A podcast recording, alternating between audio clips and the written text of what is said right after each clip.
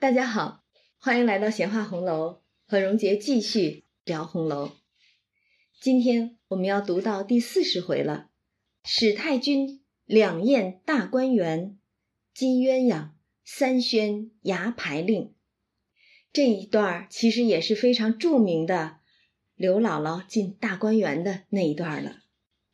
咱们先接着上一回讲哈，上一回呢说到刘姥姥来了，老太太本来不知道这个人，但是恰巧周瑞家的去回王熙凤的时候说：“你再不出来，刘姥姥就出不去城了。”老太太一听有刘姥姥这么一个人。就对了他的眼缘了，把刘姥姥留下来住下了。那刘姥姥自然要陪着老太太，并大观园当中一众的公子小姐说说笑笑的。大家其实都不太在意他说的那些故事到底是真还是假，只是听他说的是些乡村故事，觉得颇为新鲜罢了。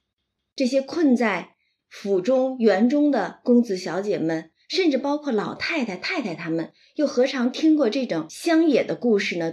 但是宝玉偏把刘姥姥说的一个瞎诌的故事给当了真了，非得盘问刘姥姥：“你说的那个穿着这个红绫袄、白裙子、白纱皱裙的这个抽柴火的小姑娘，到底是谁呀？”而且还特意派了明烟儿去找这个位置去，也就是宝玉。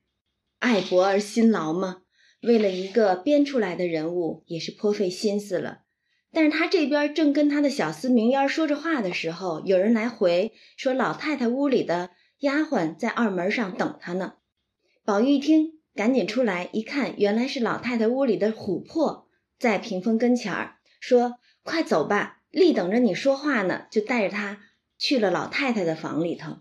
一看老太太和王夫人众姐妹正商议着怎么给湘云还席呢，因为按照这种道理来说，你吃了人家的请，自然要有来有回，礼尚往来嘛，要还席。宝玉就出主意了，说既然没有外客，吃的东西也别拘定了样数，谁素日爱吃的东西捡几样做了，也不按桌不按席，每人跟前儿就摆着一个高鸡。个人爱吃的东西一两样，用一个什锦攒心盒子自斟壶，岂不别致？宝玉在这方面啊，倒是颇有点才华。上一次吃螃蟹的时候，他就出了一个自助餐的主意。那这一回呢，更像是大家随便自己爱吃的东西点餐，点了来就放在自己门前的这个桌上吃。老太太一听很高兴，说：“那就是这样，传给厨房。”明日就把我们爱吃的东西做了，按着人数装了盒子再来。一番商议之后，一宿无话。到了第二天一早，可喜天气晴朗，正是赏菊吃蟹的时节嘛，秋高气爽的。李纨呢，一大早就起来了，看着那些老婆子、丫头们扫落叶、擦抹桌椅、预备茶酒器皿的。只一会儿功夫，就看风儿。凤儿是凤姐儿身边的丫头，带着刘姥姥和板儿就进来了，说大奶奶倒忙得紧，嘿，因为李纨实际上是大嫂子嘛，只不过因为她的夫婿贾珠已经过世了，所以她只是在园中陪着众姐妹们，陪着一众的小姑子们 做些女工啊，玩玩笑笑罢了。那李纨就笑着说：“我说。”他是跟刘姥姥说啊，我说你昨儿去不成，只忙着要去。刘姥姥也笑了，说是老太太留下我，叫我也热闹一天。这边凤儿就拿了几把钥匙跟李纨说，我们奶奶也就是凤姐儿说了，外头的高机恐怕不够使，不如开了楼，把那收的拿下来使一天吧。因为今儿人多嘛，聚了一众的女眷，外加上还有一个。取乐的刘姥姥，嗯，所以凤姐儿想的周到，说那些高筋儿恐怕是不够使的，不如就开了楼，多拿一些。然后又说奶奶原该亲自来，因和太太说话呢，就请大奶奶开了，带着人搬吧。于是李纨就让她的丫头素云把钥匙接了过来，又让婆子出去把二门上的小厮叫几个来。你看它的分配其实是非常有章法的。李纨就站在大观楼下往上看，命人到上面去开了坠锦阁，一张一张的把这个高阶抬下来。一时众小厮、婆子、丫头一齐动手，抬了二十多张下来。李纨还嘱咐呢：“好生着，别慌慌张张的，鬼赶来似的，仔细碰了牙子。就说你们干活可得小心点别把这些家具的那个牙子给磕了。”一边看刘姥姥也站在旁边看嘛，就跟刘姥姥笑说：“姥姥也上去瞧一瞧。”那刘姥姥一听，巴不得这一声呢，赶紧拉了板儿登梯上去。其实咱们作为读者也巴不得进去瞧瞧呢。大观园的储物间啊，咱们这个家常的这个储物间肯定是比不上的哈。所以就跟着刘姥姥一块进去。一进到坠锦阁里头，只见乌压压的。堆着些围屏、桌椅、大小花灯之类的，虽不大认得，只见五彩炫耀，各有奇妙，看得刘姥姥是连念几声佛才下来。然后这边李纨看刘姥姥下来了，才把门锁上，一齐出来。但是李纨呢，自己又想了想，说恐怕老太太高兴，因为今儿会带着刘姥姥逛园子嘛，所以恐怕老太太。兴头上来了，索性咱们就把船上的华子啊、蒿啊、桨啊、遮阳的幔子啊，全都搬了下来，预备着。众人赶紧答应着，又把这坠锦楼给开开了，一应的东西全都搬了下来，又赶紧命小厮传嫁娘到船坞里边撑出两只船来。其实李纨想的是很周到的，而且他办事也是非常的仔细妥帖，颇有这个长家奶奶的风范了。其实读了这一段，我们就不难理解为什么上一回他一看到平儿，就忍不住想起贾珠，想起自己怎么就没有一个像平儿一样的臂膀来。倘若贾珠在，那现在的长家奶奶必定就是李纨了。而李纨也确实有长家之才，我们只看他预备这一次的游园宴赏就可以看得出来了。这边李纨安排着。只见贾母已经带了一群人进来了，李纨就赶紧迎了上去，跟老太太笑说：“老太太倒高兴进来了，我只当还没梳头呢，刚摘了菊花，要送进去。”一面说，一面她的另一个丫头碧月早就捧了一个大荷叶似的翡翠盘子，养着各色的折枝菊花，老太太就接了一朵大红的，簪在了鬓上。这倒雅得很了哈，是上一回探春所咏的那首诗“簪菊”了，短鬓冷簪，葛巾香染哈。然后老太太回头一看，哟，刘姥姥也到了，赶紧就打招呼，笑着让刘姥姥这个说：“快过来带花。”结果这话还没说完，凤姐儿就一把把刘姥姥拽了过来，说：“让我打扮你。”一边说着，一边就把这满盘子的花横山竖四的插了刘姥姥一头。贾母和众人都笑得止不住。刘姥姥也会凑趣儿，说：“我这头也不知修了什么福，今儿这样体面起来。”然后众人都笑：“你还不拔下来摔他脸上，把你打扮的成个老妖精了。”刘姥姥更乐了：“我虽老了，年轻时也爱风流，爱个。”花儿粉儿的，今儿老风流才好。你看，其实凤姐这会儿已经是在故意的拿刘姥姥找乐了，但偏刘姥姥急凑趣儿，故意迎合着众人，给他们取笑。正说笑着，已经走到了沁芳亭上，丫鬟们就抱了一个大锦褥子来铺在栏杆的这搓板上，然后贾母就倚着栏杆坐下。让刘姥姥也坐，就问她说：“你看我这园子好不好？”因为昨儿他就跟刘姥姥说了，我们这儿也有一个园子，你来看一看。所以刘姥姥一见了这个园子，就念佛说呀：“我们乡下人到了年下过年的时候，都上城里来买画贴，时常闲了，大家就说怎么得到画上去逛逛，想着那个画不过是假的。”哪里有个真地方？谁知我今儿进这园子里一瞧，竟比那画儿还强十倍。怎么着？要是有人也照着这个园子画了一张，我带了家去给他们见见，死了也得好处呢。贾母这么一听，就指着惜春笑了，说：“你瞧瞧我这个小孙女，她就会画，等明儿叫她画一张如何？”可不是后文就嘱咐惜春去画大观园图景吗？为了这一个。呃，画画的事儿又引出大家多少的取笑来哈，那是后文了，咱们先按下不表哈。刘姥姥一听，哟，惜春会画画，赶紧跑过来拉着惜春就说：“我的姑娘，你这么点年纪，又这么个好模样，还有这个能干，别是神仙托生的吧？你看看，多会说话呀，赶着惜春叫神仙托生的姑娘啊。”这是极赞惜春了，然后这边老太太贾母歇了一会儿，自己就领着刘姥姥说：“咱们也逛逛这个园子，见识见识。其实咱们啊，也是托了刘姥姥的福了，再进一趟大观园去见识见识。上一次比较完整的逛园子，还是大观园刚刚落成的时候，呃，贾政带着一众亲客相公。”并宝玉进园子里来，那回是大观园试才提匾额，宝玉正是在那一回大展奇才。当然，那一次我们可以把它叫做一个文化之旅，因为是到处提匾额，到处提对联儿嘛，按着这个园中景致，对吧？所以我们可以讲那是一番文化之旅。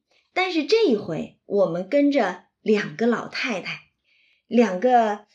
饱经风霜的情商、智商双高的 老太太，再逛一番大观园。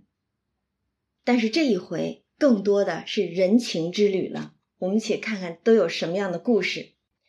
那第一处依然是潇湘馆，一进门，只见两边翠竹夹路，土地苍苔布满，中间扬长一条石子漫的路。写的比上一回更细致了。刘姥姥就把路让了出来，给老太太，就是贾母还有众人走，他自己却走在这个石子路边上的土路上。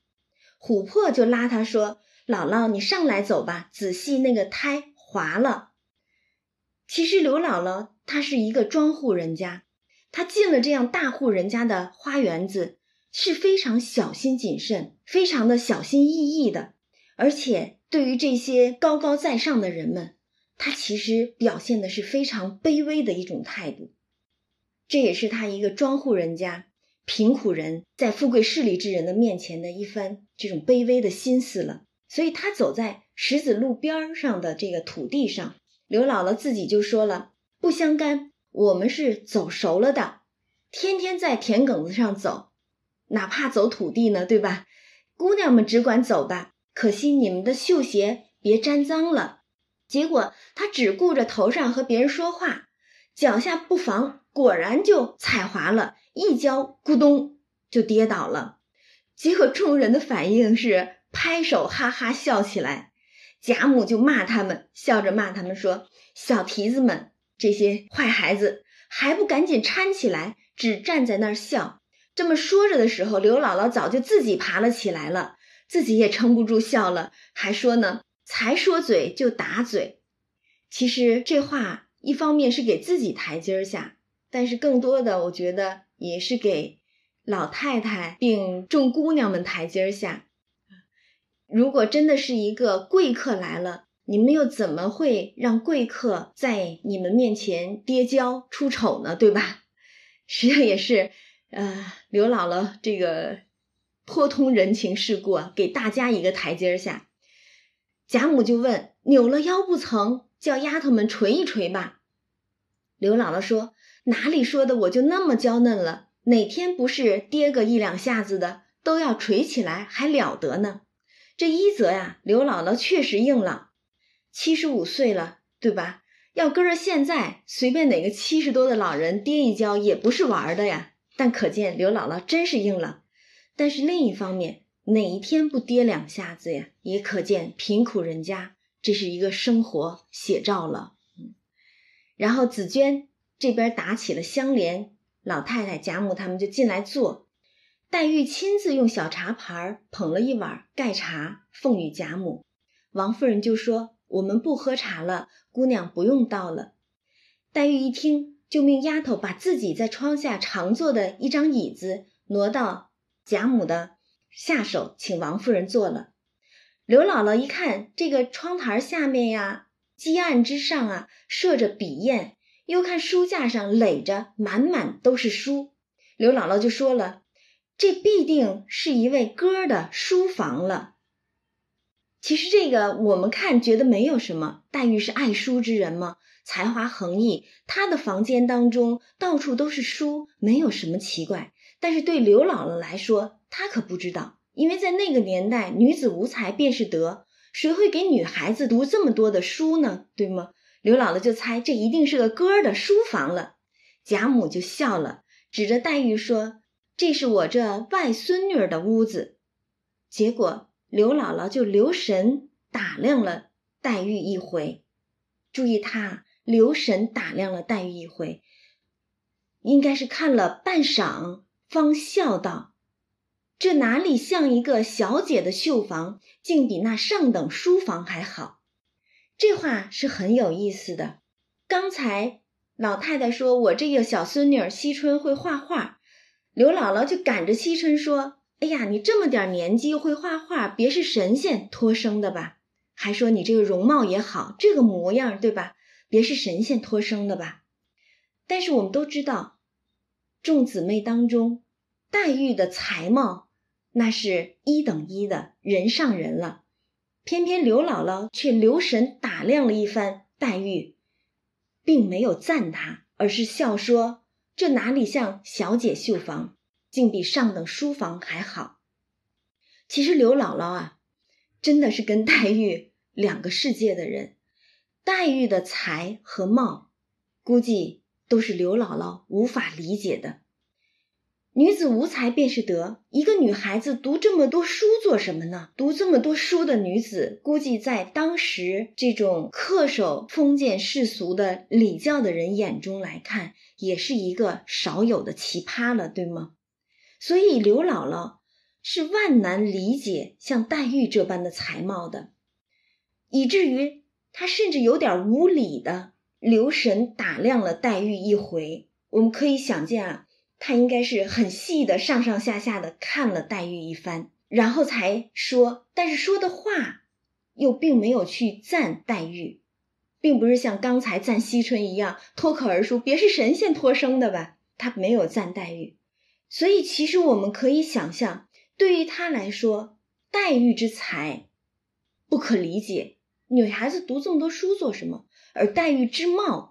估计像她这种常年干农活的村妇，看来黛玉的病如西子胜三分，也是颇不入眼的，以至于刘姥姥竟是赞无可赞。面对黛玉神仙一般的人物，她竟真的赞无可赞了。一个完全不符合她的审美的、超出她的思想范围的女孩啊！所以我们可以。感受到，对于黛玉和刘姥姥两个人来说，他们根本就是这一个世界的两极，互相是不理解的。因为后文我们也可以看到，黛玉其实也是非常刻薄的来说刘姥姥是一个母蝗虫哈，在下一回里面就会讲到了。他们两个人处在不同的生活环境当中，有不同的生活经验，有不同的这种思想境界。互相是不能理解的，但是却一样在受苦，只不过各有各的苦罢了。所以我们不能说谁好谁不好，只是他们两个人的世界大不相同了。然后老太太贾母这边呢也很有意思，要不说他们两个老太太都是双商极高的人呢。听了刘姥姥这一句话，贾母并没有答言，没有接他这话茬儿。却随便的问：“哎，宝玉去哪儿了？”呃，众丫头赶紧就答着说：“啊，在池子里划船呢。”老太太就纳闷儿：“谁又把船预备下了？”李纨就赶紧回：“刚才开楼拿那个高几子，就恐怕老太太高兴，所以就把船也预备下了。”老太太一听，刚想说话的时候，就又有人来了，说姨太太、薛姨妈来了。赶紧，大家站起来迎薛姨妈。薛姨妈早就进来了，说：“今儿老太太高兴，怎么这么早就来了？”贾母还笑呢，说：“我才说来迟的要罚他，不想姨太太就迟了。”然后大家就开始说笑。你看，一下子就把刘姥姥刚才说的那句话给忽略过去，完全不搭理了。大家说了一会儿，贾母就看黛玉房中那个窗上的窗纱颜色旧了。贾母就和王夫人说：“这个纱新糊上的好看，过后就不翠了。这个院子里头又没个桃杏的树，这个竹子已经是绿的了，再拿这绿纱糊上不配。我记得咱们先有四五样颜色糊窗的纱呢，明儿给他把这窗上的换了。其实老太太这话说的也挺有意思的，因为我们知道往常在府中干事儿。”掌家的奶奶是王熙凤，王夫人其实并不管家的。可是老太太看见黛玉的窗纱旧了，却不和凤姐儿说，而是向着王夫人说。所以我们总是觉得这婆媳两个之间啊，其实有点不对付的。她好像是有一点嗔怪王夫人一般。我的外孙女儿窗上的纱都旧了，怎么还不给换呢？所以明知道凤姐儿在身边。他偏不跟凤姐儿说，而是向着王夫人说。但是凤姐儿很会来事儿，没等王夫人答言，凤姐儿就忙说了：“昨儿我开了库房，看见大板箱里头有好些匹银红的蝉翼纱，也有各样折枝花样的、流云万幅的、百蝶穿花的，颜色又鲜，纱又轻软，我竟没见过这样的。拿两匹出来做两床棉纱被，想来一定是好的。”然后贾母听了就笑说：“呸！人人都说你没有不经过的、不见过的，怎么连这个纱都不认得？明儿还说嘴去。”薛姨妈也惯会凑趣儿，笑着说：“凭她怎么经过，如何敢比老太太呢？她就是再经多识广的，那年岁也比老太太差呢，对吧？所以薛姨妈就说：‘老太太，你何不教导了她，我们也听听。’”凤姐儿当然也捧着老太太说：“好祖宗，你就交给我吧。”贾母就笑了，跟薛姨妈并众人说道：“这个纱呀，比你们的年纪还大呢。这个纱得多好呀！这么好的质量，这么久了，你想，比薛姨妈他们的年纪还大，这么久了，搁放着竟然不坏，可见品质过关啊。”老太太接着说：“哈，怪不得。”她指的是凤姐儿哈，认作是蝉翼纱，原也有些像，不知道的都会错认是蝉翼纱，正经的名字叫软烟罗。凤姐儿就说这个名儿倒好听，只是我们这么大了，纱罗也是见过几百样的，从来没听见过这个名儿。贾母就笑，你能活了多大年纪，见过几样没处放的东西，就说嘴来了。那个软烟罗只有四样颜色，一样雨过天晴，一样秋香色，一样松绿的，还有一样就是银红的。若是做了帐子，糊了窗屉，远远的看着就像烟雾一样，所以叫软烟罗。那个银红的又叫霞影纱。如今上用的库纱也没有这样软厚轻密的了。你看看，说的是纱。却好像是见到了之前的那般风光鼎盛时期一样，但是曾经这么风光鼎盛的，如今也逐渐的败落下来了。这么好的纱也是再也不得见了，连凤姐儿他们都是从来没有见过的。而且照着老太太这样的话说，如今上用的库纱都没有这样软厚轻密的纱，是一代不如一代了。可见家道也是如此了。薛姨妈当然就笑了，她是皇商啊，别忘了，薛家是皇商，本来应该是见多识广的。偏薛姨妈就说：“别说凤丫头没见过，连我都没听见过。”可见这个纱已经绝迹很多年了。凤姐儿呢，很乖巧，一面说着，一面早就打发了人取了一匹来给老太太看。贾母一看就说：“可不就是这个？原先的时候不过是糊窗户，后来拿了做被、做帐子试试也好。明儿就找几匹出来，先拿那个银红的给他糊窗屉子。凤姐儿就答应了，众人都围上来看，称赞不已。刘姥姥也就在旁边偷着眼儿看了一下，赞个不得了，念着佛就说了：“我们想拿它做衣裳都不能，拿着来糊窗户，岂不可惜？贫富差距之大呀，人们的这个视角真的是很不一样。”贫穷限制了我的想象力啊！怎么能想到这么好的纱做衣服都用不起的，他们偏拿来糊窗户？贾母就笑说：“倒是做衣裳不好看。”一提到做衣裳，凤姐就赶紧把自己身上穿的一件大红棉纱的袄，那个金子衣襟儿拉了出来，向贾母和薛姨妈说：“你看看我的这个袄。”薛姨妈认得，说：“这也是上好的了。”是如今的上用内造，竟比不上这个。就是说，凤姐身上的纱已经是很好的纱了，是上用内造的了，但是竟还比不上软烟罗。凤姐就说了，这个薄片子还说是内造上用呢，竟连这个官用的也比不上了。因为这个宫廷所用和普通的士族人家所用、官宦人家所用实际上是不一样的。但是凤姐儿因为搭着这种皇家亲戚哈，再加上薛姨妈他们这样的人家也是皇商的，所以家中颇有一些内造上用之物。但是凤姐就扯着自己这个袄襟儿说了，这个薄片子可见纱的质量和软烟罗比起来是相差非常远的。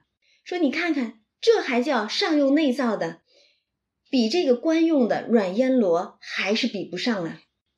贾母就赶紧说：“再找找吧，恐怕还有。若有，就都拿出来，送给这个刘亲家两匹，再做一个帐子，我来挂。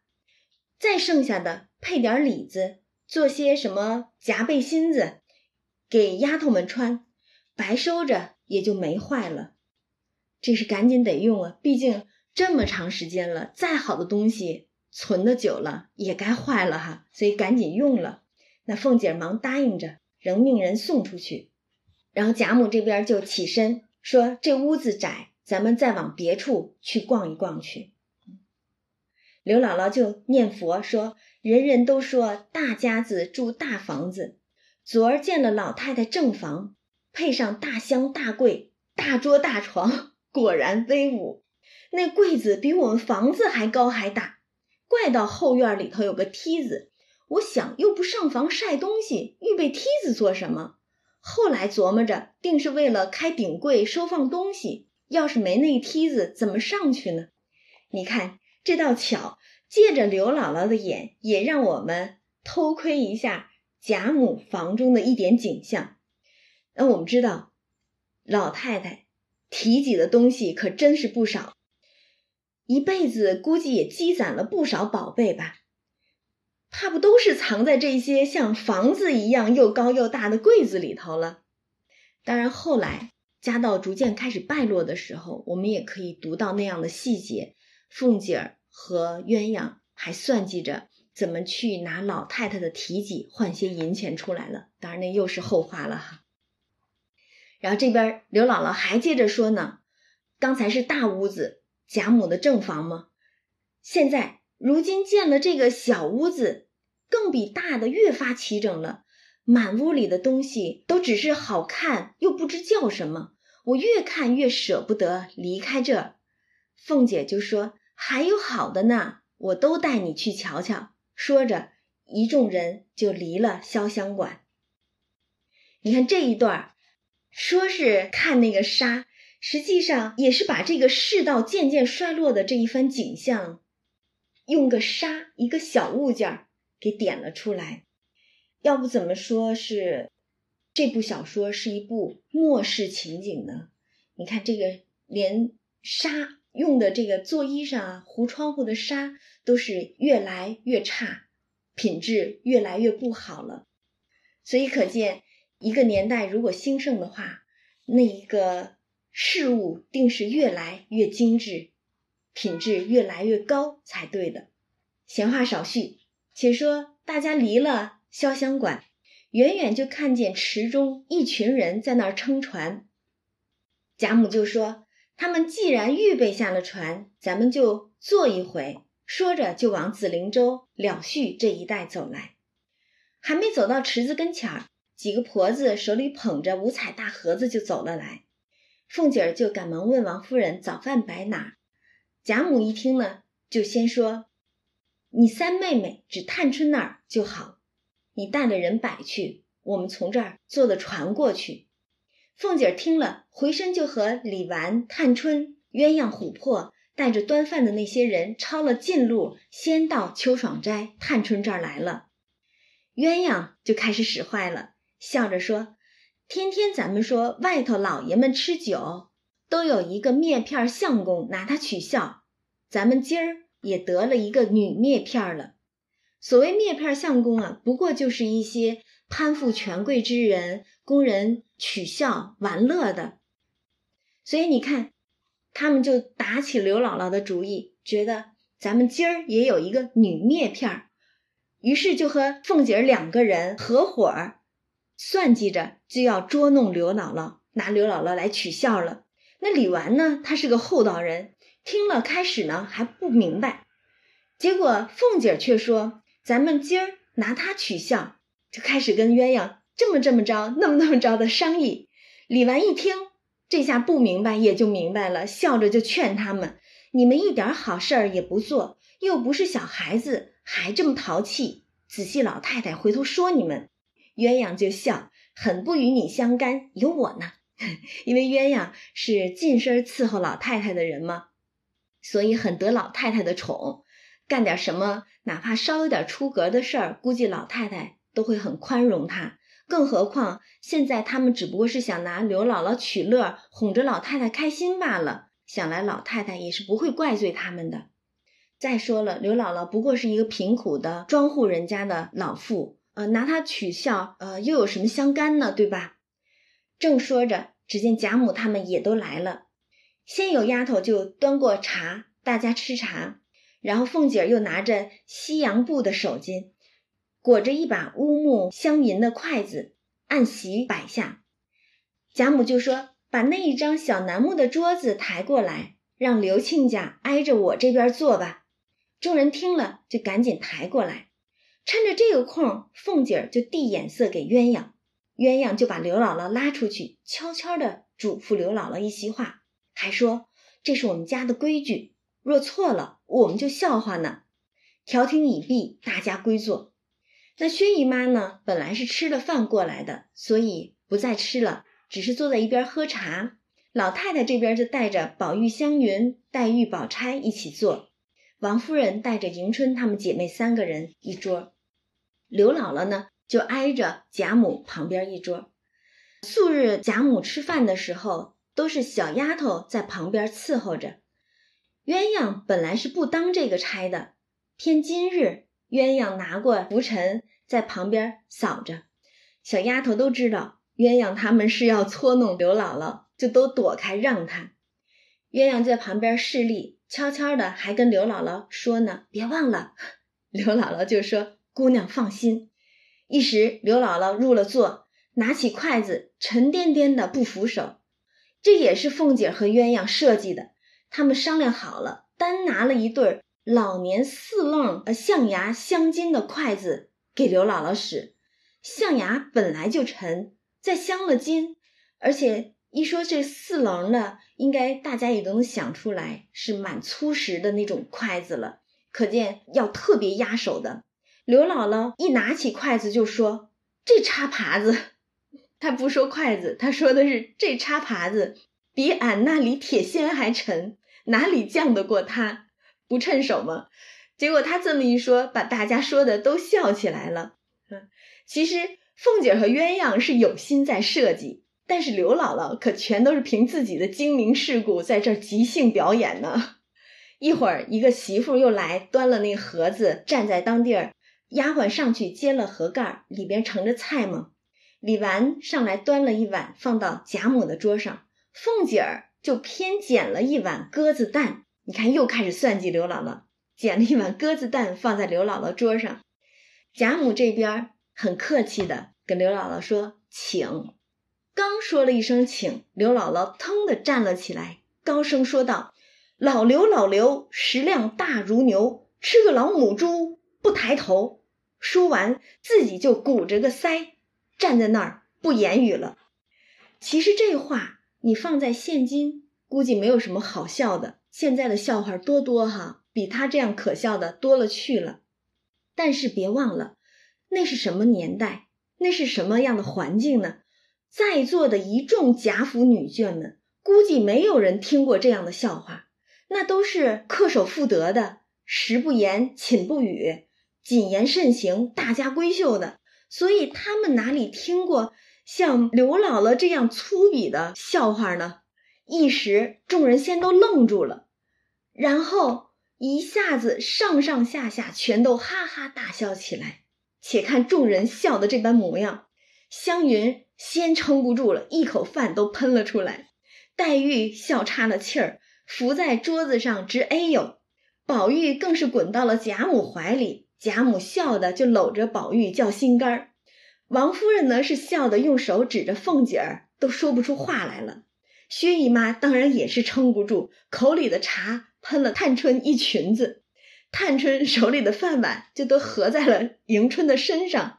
惜春呢就离了座。拉着她的奶娘叫揉一揉肠子，地下众丫鬟婆子没有一个不是弯腰屈背的，也有躲出去蹲着笑的，也有忍着笑替他姊妹换衣裳的。那身上有扣了饭的，有喷了茶的，对吧？大家全都笑得撑不住，独有凤姐鸳鸯他们两个始作俑者还撑着，还只管让刘姥姥呢。大家这边笑的都不行了。说实话，我是听了刘老那句笑话，没觉得笑的怎样。但是看大家笑成这样，我倒笑的不行了。但是笑完之后，说实话也是觉得，哎呀，他们天天困在这个园子里边，纵然景色美若太虚幻境，但是哪如我们现在在这种自由的空气当中，日日都得各样欢笑哈。他们也只能是有刘姥姥这样的村妇给他们带来一些欢笑吧，可怜劲儿的。刘姥姥自己倒没笑，他这边把筷子拿了起来，还说不听使唤呢。刚才拿起来就说：“哎呀，比我们的铁锨还沉。”那当然了，那个象牙镶金的筷子嘛。这会儿他就颤颤巍巍拿着那个筷子，要去夹那个鸽子蛋。凤姐使坏嘛，给他放了一碗鸽子蛋。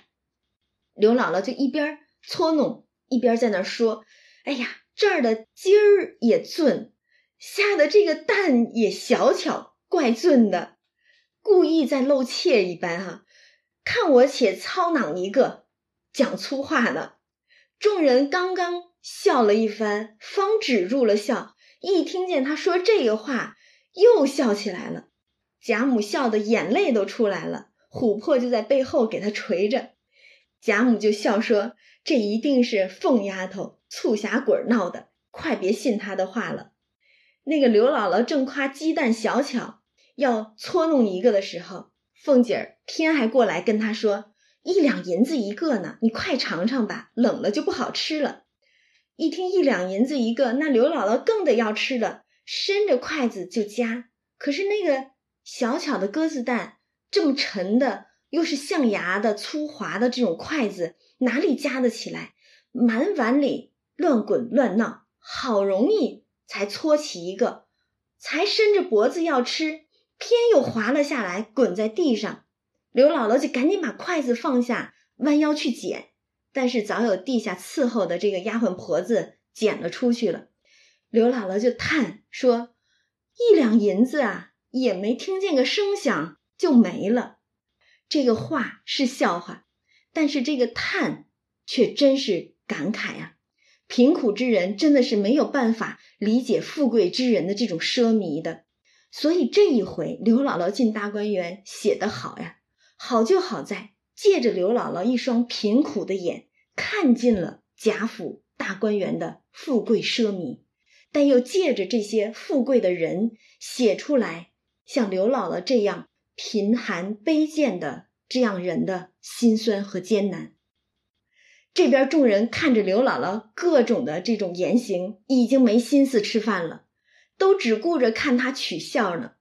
贾母就说了：“这会儿谁又把那筷子拿了出来？又不是请客摆大宴席的，一定都是凤丫头，还不赶紧换了？地下的这些丫鬟婆子，其实真的没有准备这个筷子，就是凤姐儿和鸳鸯合伙算计的，才拿来特意给刘姥姥使，让她出丑的。”一听老太太说这个话，赶紧就过去，也照样给她换上了众人所使的那种乌木镶银的筷子。刘姥姥就又有的说了：“去了金的，又是银的，到底还是不如俺们那个扶手。不管是金是银，总是不如家里边的用着舒心，用着扶手。”凤姐就说：“这菜里若有毒，这银子一下去就试出来了。您这是什么样的？”加到 什么样的这个呃环境啊？家常吃个菜，难道还怕下毒不成？刘姥姥就说：“这个菜里有毒，那俺们吃的那些就全都放了砒霜了。这菜哪怕我毒死了，也要吃尽了。”贾母一看他如此有趣儿，吃的又香甜，就把自己的菜也都端进了给他吃，然后又命一个老婆子给板儿夹菜。好不容易大家吃完了。贾母他们就往探春的卧室里边去说话，这边就赶紧把刚才吃饭的那些家伙事儿啊什么的收拾了，又重新摆放了一桌。刘姥姥就看着李纨和凤姐儿他们两个对坐吃饭，然后就感慨：“哎呀，别的也就罢了，我只看你们家这形势，怪到说礼出大家呢。因为刚才大家吃饭的时候，凤姐、李纨两个人都是媳妇，对吧？”要立规矩，在旁边伺候着大家吃饭的。等大家都吃完了，散了，收拾好了，他们才另摆了桌，刚开始吃饭。凤姐就忙跟刘姥姥笑说：“您别多心，才刚不过是大家取乐。”一言未了，鸳鸯也走了过来，笑着跟刘姥姥说：“姥姥你别恼，我给您老人家赔个不是吧。”刘姥姥就笑了，说：“姑娘说哪里的话？”咱们哄着老太太开个心，可有什么恼的？你先嘱咐我，我就明白了。不过大家取个笑，我要心里恼你就不说了。你看看刘姥姥多明白，她其实早就知道凤姐儿和鸳鸯这么来嘱咐她，就是为了让她给大家取乐的。她知道他们是故意这样做的，但她为了这种感激。因为凤姐儿曾经接济过他这个银两，他感激凤姐儿，感激贾府。这一次本来他来也只是为了报恩，并非如上次一样是来打秋风的，所以他就存了这样的一份感激。再加上他也是颇有自己的这个精明世故嘛，他就情愿舍了自己的这个老脸，供一众女眷们拿他当女篾片儿来取笑找乐儿。这个当然可见刘姥姥的精明世故，也是她的知恩图报，但是更多的实际上就是这种世道艰难之中的无奈与心酸了。细想一想啊，现今社会当中，啊，尤其是这种职场当中啊，甚至更广阔的这个范围里面，多少挣扎求存的人，也是如刘姥姥一般啊。所以我们就说，现在如果能够看得懂、读得懂刘姥姥的故事的人，必定也都是在自己的生活当中经受了搓磨的人了。所以，有多少人能读懂刘姥姥，又有多少人能从刘姥姥的身上看到自己的影子呢？咱们就不多说了。然后这边鸳鸯一听刘姥姥这么说，实际上那就是明着揭示给鸳鸯和凤姐了。意思是，我知道你们是故意拿我取笑，但我乐得你们这样。你看刘姥姥其实也挺精明的，她不是装傻到底，她还要告诉他们我是明白的。但是为了哄老太太开心，为了哄你们开心，我情愿这样。不过大家取笑嘛，有什么可恼的？我要真恼了，我就不说了。所以鸳鸯反倒不好意思了，就赶紧骂人。为什么不赶紧倒茶给刘姥姥吃？”刘姥姥就赶紧说了：“刚有那个嫂子倒了茶来，我已经吃过了。姑娘也赶紧吃饭吧，因为鸳鸯刚才也是伺候着老太太吃饭嘛，自己并没有用饭。”凤姐这边就拉着鸳鸯坐下了，说：“你和我们吃吧，省得回来又闹。”于是鸳鸯也不客气，就坐下来。婆子们赶紧添上碗筷，三个人一块吃。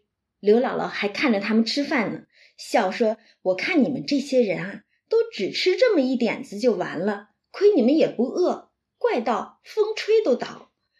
鸳鸯那边也不理会他，只是说：“哎呀，今天的菜确实剩了不少，这个人都哪去了？那些婆子们都没散，在这儿等着呢。不如把这些菜就散与他们吃。”然后又说：“我们吃不了的、吃不完的这些，挑两碗菜给二奶奶屋里的平丫头送去。”凤姐当然就拦着说。她早吃了饭了，不用给她。鸳鸯就说：“她不吃了，喂你们的猫。”那婆子们听了，赶紧就捡了两样，拿盒子给平儿送去。鸳鸯这边又接着问说：“素云哪儿去了？”素云是李纨的丫头嘛，所以李纨就答：“他们都在一块儿吃呢，你又找她做什么？”鸳鸯一听，那也就罢了，估计呀也是想像给平儿送碗菜似的，也给素云送两碗菜呢。凤姐儿反倒想起来了，哎，袭人不在这儿，你倒是叫人给她送两样过去。鸳鸯就赶紧命人也送两样给袭人过去，又嘱咐这些婆子们回来吃酒的攒盒可装上了，赶紧快点催着些。那些婆子们就都答应着。其实一看，鸳鸯因为她是在老太太身边伺候的人，所以她的人情世故也是颇为精明的，想的也周到。办事也利落，不单是照顾着凤姐儿和李纨，更照顾着他们身边的丫头平儿和素云。那他们这边吃完了，凤姐儿还要接着去伺候老太太和太太他们呢，所以就赶着先来到了探春房里。那探春这边呢，房中的布置是另有一番景象，到底如何，我们留待明天再说。